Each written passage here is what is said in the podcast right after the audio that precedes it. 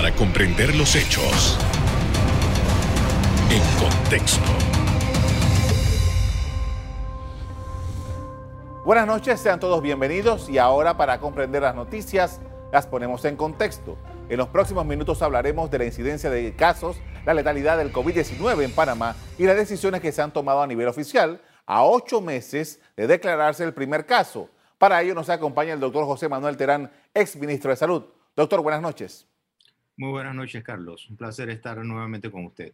Gracias por aceptar nuestra invitación, doctor. Eh, indiscutiblemente, nosotros en Panamá hemos tenido, hemos completamos ya ocho meses con este problema eh, y creo que, no sé si hay otra referencia, pero creo que hemos sido de un primer brote el, país con, o uno de los países con el mayor tiempo sostenido en este primer brote. Ya hay otros países que tienen problemas, pero están en un segundo brote. Eh, su análisis en, términos generales de lo que hemos tenido en Panamá durante todo este tiempo, para luego profundizar en otros asuntos puntuales de esta eh, enfermedad.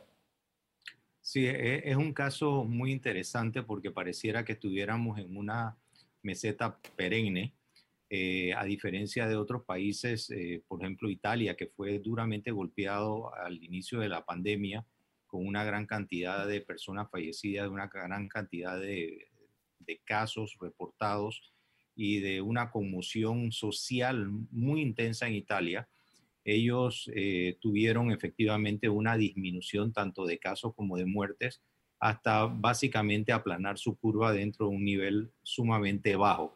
Eh, cuando lo comparamos, por ejemplo, con Panamá, nosotros eh, alcanzamos un pico y efectivamente tuvimos un descenso de los casos y de las muertes en Panamá pero nos mantenemos en un nivel alto. Y mi preocupación es que de iniciar un rebrote como aparentemente está sucediendo en estos momentos, que ya tenemos más de mil casos por día, entonces estaríamos iniciando dentro de una parte alta de la curva y eso es realmente preocupante. Ahora, eh, doctor, nosotros hemos experimentado diversas situaciones a lo largo de todo este tiempo ¿Qué es lo que podemos nosotros eh, un poco eh, entender del por qué este fenómeno en Panamá?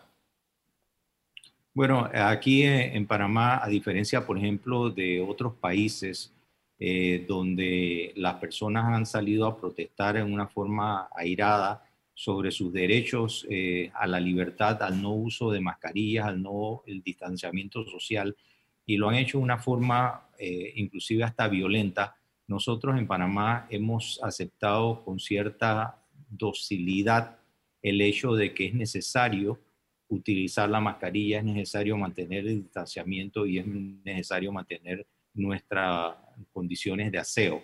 Eh, sin embargo, todo esto se ha ido relajando y los números que estamos viendo hoy en día con una ocupación en las unidades de cuidados intensivos y en las, en las salas de los hospitales reflejan claramente de que la apertura económica se ha convertido prácticamente en un ciclo vicioso en donde tenemos una pandemia, hay un confinamiento, eh, disminuyen los casos durante el confinamiento, se hace la apertura económica, eh, esto aumenta nuevamente los casos y al final podríamos regresar a un nuevo confinamiento. O sea que todo este esfuerzo que ha hecho el gobierno, que ha hecho la empresa privada por proteger a las empresas y proteger los puestos de trabajo, que es sumamente importante para no estar, además de una crisis económica, en una crisis, perdón, una crisis sanitaria, en una crisis económica, eh, pareciera que todo esto eh, se podría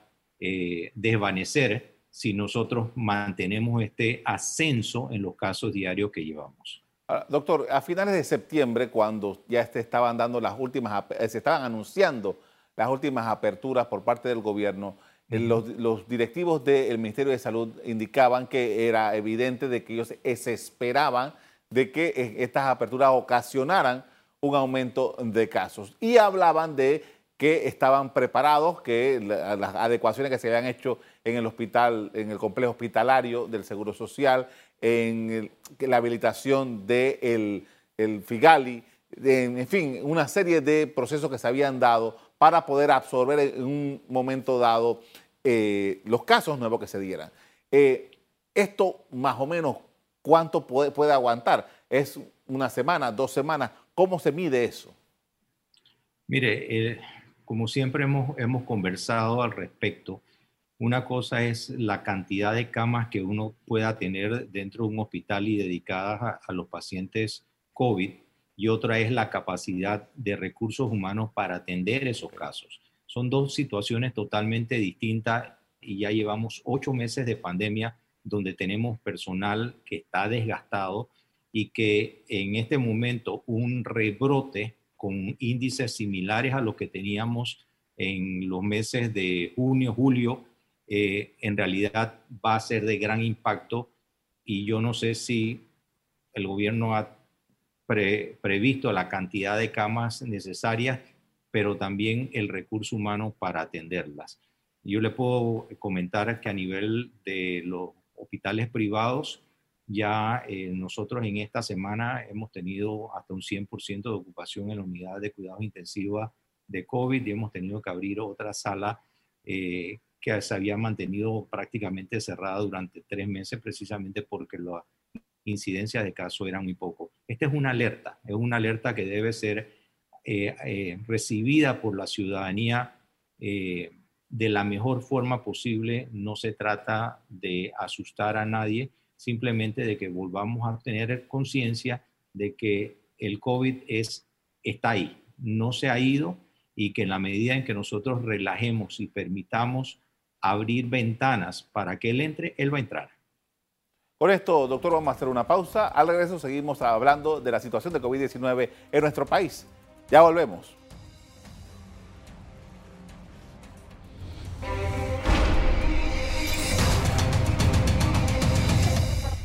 Estamos de regreso con el doctor José Manuel Terán, exministro de Salud, analizando el giro que ha tomado la situación del coronavirus en Panamá en estos ocho meses. Doctor, se acaba de dar una situación eh, penosa en la provincia de Chiriquí y Bocas del Toro. Eh, eh, un fenómeno natural ha provocado deslizamientos, ha provocado que muchas personas pierdan sus hogares. En medio de esto, las autoridades de salud detectaron nuevos casos de coronavirus en eso. ¿Cómo complica desde su perspectiva este escenario que está ocurriendo, en, particularmente en tierras altas chiricanas, la situación del manejo de COVID? Muchísimo, Carlos, porque todas estas personas han sido, o una parte de ellas han sido colocadas en albergues probablemente sin eh, el distanciamiento adecuado y esto definitivamente va a contribuir a que haya más personas infectadas. Es prácticamente como lo que está sucediendo o sucedió en las cárceles en Peronomé, donde había un par de cientos de personas infectadas precisamente porque están en un lugar confinado. Es una situación de, sumo riesgo para la población y efectivamente habrá que eh, tratar lo que es la parte del desastre natural y el restablecimiento de las comunicaciones y de ubicar a las personas en hogares eh, tal vez temporales, pero tratar de evitar que todas esas personas estén en un mismo lugar. Doctor, tomando en consideración de que hay anuncios de que probablemente otra tormenta se avecina a Panamá, eh, el, tratamiento de este asunto, eh, tomando en consideración COVID-19, ¿qué es lo que se impone en un momento como este?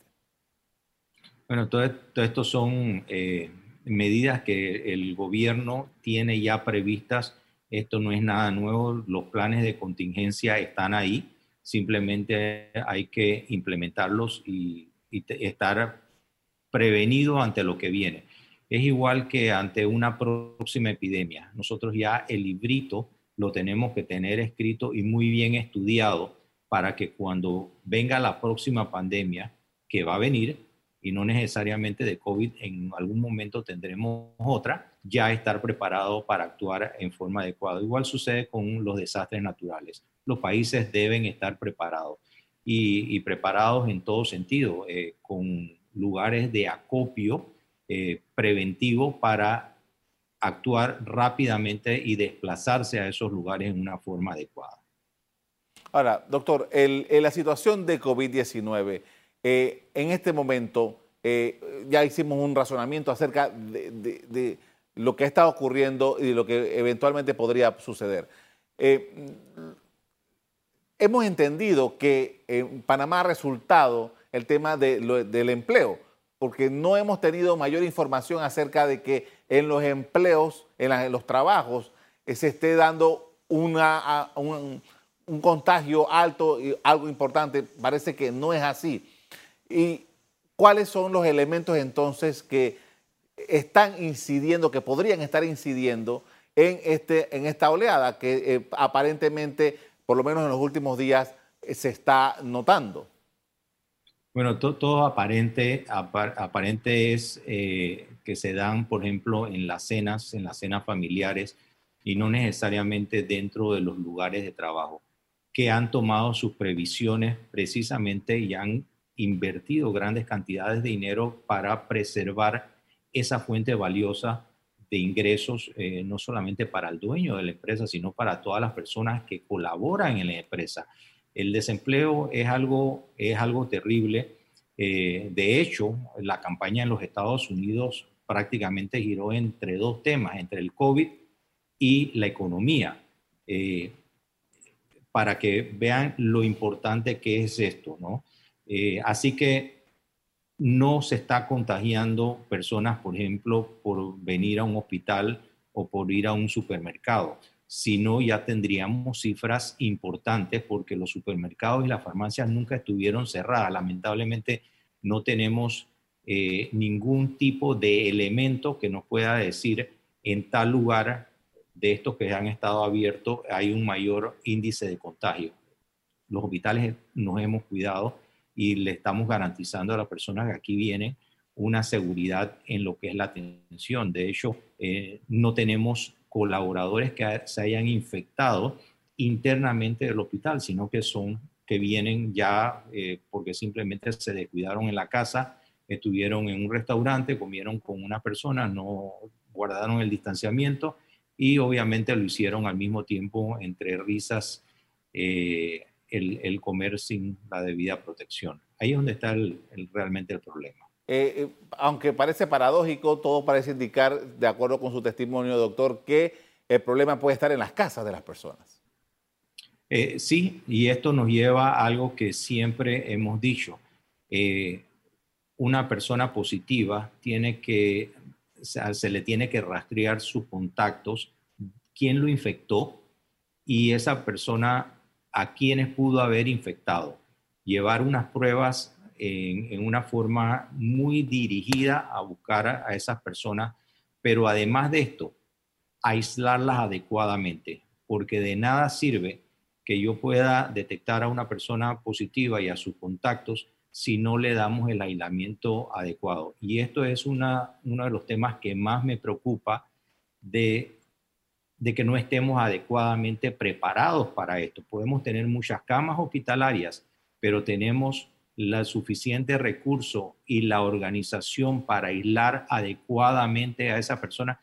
Y mire que yo siempre enfatizo en lo adecuado, porque no es solamente el, el decirle vete a tu casa, aíslate, cuando en realidad podría ser que en esa casa tienen una sola habitación, viven cinco personas, tienen un solo baño, y no hay forma de aislar adecuadamente a esa persona. Y vamos a continuar con la propagación del virus, eh, lamentablemente. Doctor, me llama la atención de que en las estadísticas oficiales que muestra el Ministerio de Salud, regularmente cuando hacen la disección de los corregimientos, casi siempre son los mismos, los mismos corregimientos que tienen más de 10 casos eh, que, de acuerdo con su estadística. Eh, ¿Eso qué denota? ¿Hay, hay, hay una falla en el sistema ¿Qué, puede significar que casi siempre ocurra que los mismos corregimientos son los que marcan más alto? Bueno, en parte, en parte es un relajamiento en cuanto a la trazabilidad de esos casos. Eh, la ley es muy clara. El bien común debe prevalecer sobre el bien particular y las autoridades tienen una obligación constitucional de preservar la salud de los panameños no solamente de un grupo de panameños que decide eh, tomarse la vida en una forma relajada, en una forma de risas, eh, sino a, toda la población, porque eh, eso es parte del mandato que le dimos los ciudadanos cuando votamos por una persona para que nos dirigieran. Y eso trae deberes y trae responsabilidades además. Así que eh, le corresponde a las autoridades tomar las medidas necesarias para que en esos corregimientos se entre en una forma diferente a buscar los casos positivos y aislarlos adecuadamente. Con esto vamos a hacer otra pausa. Al regreso seguimos analizando este tema con el doctor José Terán. Ya volvemos.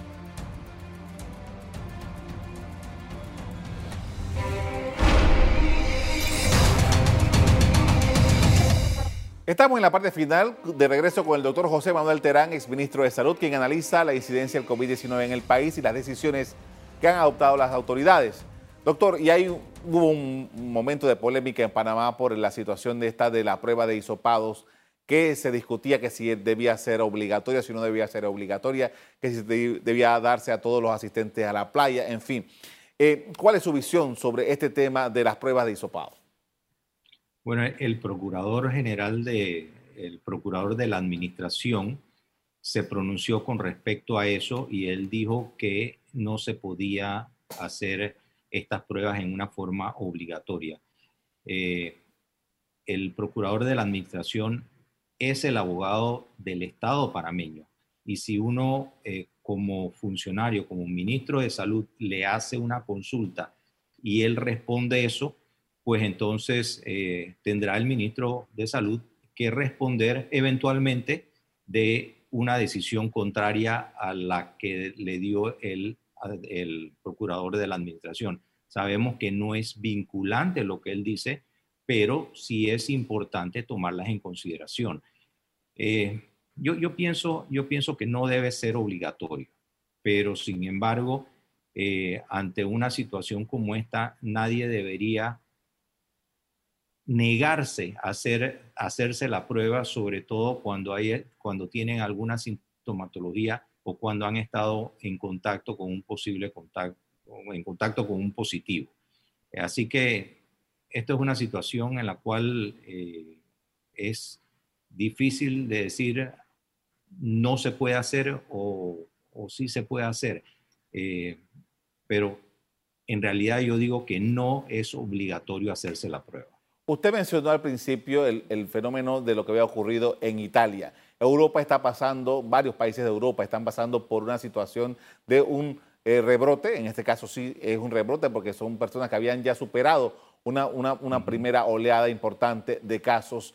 Eh, eh, nosotros cuando se hicieron las investigaciones encontramos que muchas cepas habían llegado directamente de Europa y ya tenemos aeropuerto abierto, hay una serie de condiciones que causan algún temor porque podemos tener la posibilidad de que algunas personas infectadas puedan llegar a Panamá y esto sea un círculo vicioso que no, no, no, pare nunca. ¿Qué observación tiene usted sobre eso? Bueno, ya estos no son, en realidad no son casos importados. Nosotros tenemos una, una eh, proceso comunitario donde tenemos casos directamente aquí en Panamá y suficientes. Y volviendo al tema de Europa, eh, por ejemplo, Suecia. Usted bien sabe que Suecia fue un lugar donde no se hizo ningún tipo de confinamiento y donde básicamente eh, se dijo, dejemos que las personas se infecten a buscar una inmunidad de rebaño. Y tuvieron una gran cantidad de, fallecidos al principio, después bajó la curva y se ha mantenido eh, muy interesante por debajo de la cantidad de fallecidos que en Panamá. Estamos hablando en cuanto a población por millón de habitantes, ¿no? Eh, así que eso es un, caso digno de ser estudiado porque Suecia tiene un índice de letalidad o de, fallecimientos menor que, Panamá eh, cuando sus condiciones tal vez eh, de relajamiento fueron fueron diferentes. Lo que sí nos, da esta pandemia, Carlos, es que nosotros hemos aprendido muchas cosas sobre el virus. En estos ocho meses hemos aprendido a, lidiar con él, a tener un tratamiento intrahospitalario mucho mejor que antes, eh, a disminuir la cantidad de pacientes que pasan a estar en una ventilación una asistida, eh, tratamos de que esos pacientes no queden en un ventilador y se han disminuido inclusive los tiempos de hospitalización y la recuperación de esos pacientes. Así que hemos aprendido mucho, nos toca mucho más por aprender y la noticia del día de hoy con respecto a una vacuna en la cual eh, el 10% de las personas que fueron vacunadas se contagiaron versus el 90% de las personas que recibieron placebo, es un dato sumamente importante que podría cambiar el curso de esta pandemia en el, en el próximo año. Pero en el próximo año. Mientras tanto, tenemos que cuidarnos. Eh, en las recomendaciones, el, el, el, este caso de COVID es interesante porque ya tenemos ocho meses de estar escuchando la misma información acerca de cómo prevenirla, pero tal parece que eh, siempre hay algún descuido. En esta etapa en que nos encontramos, ya se está acabando el año eh, y, que ha sido un año que ha tenido un impacto en todos los órdenes, eh, ¿cuáles deberían ser los elementos que nosotros tenemos que considerar para que podamos llegar al fin de año y poder empezar el próximo sin estas angustias? Es muy sencillo, Carlos. Es muy sencillo. Es el uso de nuestra mascarilla, el distanciamiento físico con las personas y tener un poquito de sentido común cuando uno va a estar en contacto con otras personas. De no comer frente a frente, eh, sobre todo si está en una mesa de un metro o menos de distancia y eh, no hablar durante el momento en que las personas están comiendo eso es algo que todo el mundo sabe que se debe hacer para evitar el contagio, pero nos relajamos, nos olvidamos y pensamos, no, a mí eso no me va a suceder hasta que me sucede. Y en ese momento nos arrepentimos porque no sabemos si vamos a estar dentro de ese 85% afortunado que le da una sintomatología muy leve o que simplemente no tienen sintomatología. Pero lamentablemente podemos quedar dentro de ese 8% y el 2% de las personas que quedan en una unidad de cuidados intensivos o que fallecen o que quedan con algún tipo de complicaciones posteriores a, que salen del hospital. La, el hecho de que se haya liberado las posibilidades que podamos circular ampliamente por todo el territorio de la República le ha dado la oportunidad a muchas personas a reencontrarse con familiares y con amistades. Y ahí es en donde puede haber una posibilidad de contagio y porque tal parece que el tema de la burbuja, aunque es muy simple, no ha quedado muy claro. Bueno, e, eso es un tema, eso es un tema interesante porque cuando uno tiene una familia, la esposa, el marido eh, y sus hijos y se mantienen dentro de esa burbuja, es muy diferente, por ejemplo, cuando esa familia está además eh, compuesta por la esposa de tu hijo o las esposas de tus hijos o los esposos de tus hijos, los hijos de ellos, ¿no? Y cada uno de ellos tiene su propia burbuja, pero cuando se unen, entonces tenemos que preguntarnos, ¿cuál es mi burbuja? Si ya están entrelazadas como un anillo de esos de las Olimpiadas, ¿cuál es mi burbuja? Ese es el, el tema que las personas deben meditar cada vez que están con su familia. Y yo digo algo y se lo digo a mis hijos, me muero por abrazarte, pero no me quiero morir por haberte abrazado. Claro. Eh, doctor, eh, mientras nosotros no tengamos una, una uh, vacuna para esto, usted me ha dicho que los avances que han tenido en, en los tratamientos intrahospitalarios y tal, eh, nosotros tenemos que ser esclavos de estos elementos que usted nos acaba de mencionar. No hay otra forma todavía para combatir el COVID. No, no, no, hay, no hay otra forma. No hay otra forma y, vemos también, Carlos, que por ejemplo la parte de liderazgo dentro de las autoridades de salud a nivel mundial eh, deja mucho que decir.